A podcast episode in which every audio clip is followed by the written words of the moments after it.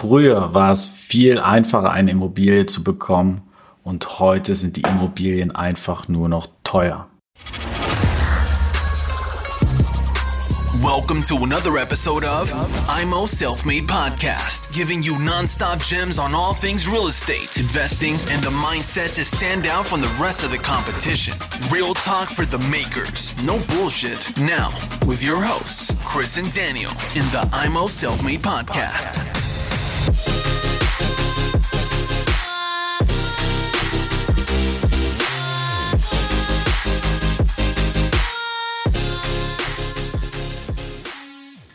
Herzlich willkommen hier zu Immo Selfmade mit Chris und dem Daniel.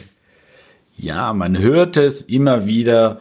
Es ist kein Wunder, dass Leute einen riesen Immobilienbestand haben, die vor 15 Jahren investiert haben.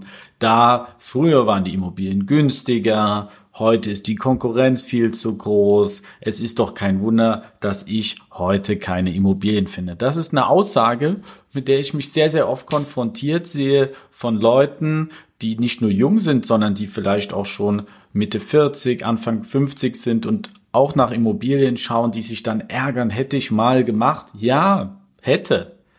Das waren aber alles Leute, die vor 15 Jahren investiert haben, die Gegner hatten aus dem Freundes- und familiä familiären Kreis, die gesagt haben, mein Gott, die Zinsen sind viel zu hoch, kauft das nicht und die sich da durchgesetzt haben, die diesen Riecher hatten, zu sagen, ich investiere, ich mache, ja, trotz des Risikos. Teilweise haben die in Gegenden investiert, die heute sehr, sehr gut sind, die damals aber einen höheren Leerstand hatten und die haben trotzdem gesagt, ich mache das. Klar waren die Immobilienpreise günstiger, dafür aber die Zinsen höher.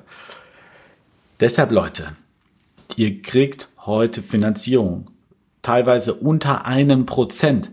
So günstig wie noch nie. Die Preise sind natürlich hoch. Aber die Mieten sind auch viel höher als vor 10, 15 Jahren. Und die Zinsen sind niedriger. Das Ganze wiegt sich natürlich auch ein bisschen auf. Und irgendwann ist auch mal Schluss, noch höhere Preise etc. Klar, es ist heute schwieriger, an Immobiliendeals ranzukommen, denn damals wollten viel mehr Leute verkaufen. Aber ihr müsst das Ganze auch mal so sehen. Heute habt ihr die ganzen Online-Medien, YouTube, äh, Bücher und so weiter und so fort. Überall Foren, wo geschrieben wird, die Stammtische, die Communities, WhatsApp-Gruppen und so weiter. Das gab es doch früher alles nicht. Früher haben Leute gekauft, die, die waren gar nicht so informiert über das Thema und haben es einfach gemacht. Vielleicht ist das aber auch so ein bisschen der Unterschied, dass man heute so eine Reizüberflutung hat von Coaches, Webinaren. Schaut mal, heutzutage machen so viele mit einmal ein Online-Webinar oder einen Videokurs vertreiben die. Man weiß teilweise gar nicht, was soll ich jetzt buchen? Und da hat man so eine gewisse Reizüberflutung, wo man sagt, ja, ich muss das Seminar noch buchen und ich muss mir das auch noch mal anhören, bevor ich die erste Immobilie kaufe. Und das kann natürlich zu einem Problem kommen. Wir haben zu viel Material, was wir verwerten. Und gerade die Leute, die sehr viel nachdenken, ohne zu pauschalisieren, vielleicht auch gerade so Ärzte, Akademiker, die immer gewohnt sind, vieles zu wissen, bevor sie es machen, haben damit natürlich Schwierigkeiten, bevor sie das erste Mal dann kaufen oder weiterkaufen. Und Leute, die, die gar nicht so diese Parameter haben, mehr so die direkten Macher sind, haben natürlich dadurch einen Vorteil, weil sie grenzen gewisses Infomaterial aus. Das heißt nicht, dass es die bessere, der bessere Weg ist, aber die kommen schneller in das Tun, in das Machen. Und daran sehe ich ein Problem bei vielen. Lasst euch nicht von diesen zig Seminaren, die es gibt, ablenken. Natürlich holt euch Infos. Das ist wichtig. Aber schaut mal, ich habe nicht ein einziges Seminar besucht. Nicht ein Seminar. Und ich habe gekauft, gekauft, gekauft. Es gibt heutzutage bei YouTube, Podcasts, so viele kostenlose Plattformen. Das muss für den ersten Kauf, muss das reichen. Das sind genug Informationen, die reichen euch. Ich sage ja nicht, dass die Seminare schlecht sind. Ich sage auch, macht das auch.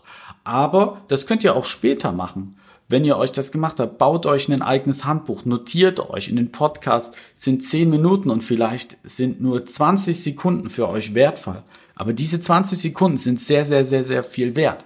Die könnt ihr euch notieren. Und so arbeitet ihr euch von verschiedenen Podcasts, YouTube-Videos durch und irgendwann habt ihr für euch eine Checkliste von zwei, drei Seiten. Damit könnt ihr erstmal arbeiten. Und das ist der Vorteil der heutigen Zeit.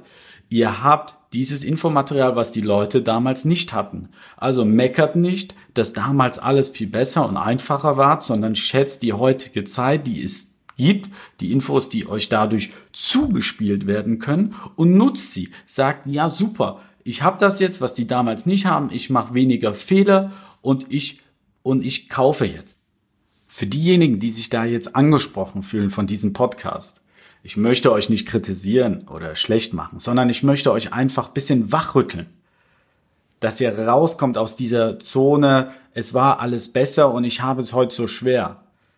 Und dass ihr das Ganze einfach eure Struktur, euer Gedankengut einfach mal überlegt. Ich hoffe, ihr konntet was mitnehmen von diesem Podcast und eure Gedanken anregen. Ich wünsche euch einen angenehmen Tag, Abend oder guten Start. Bis dahin, euer Chris.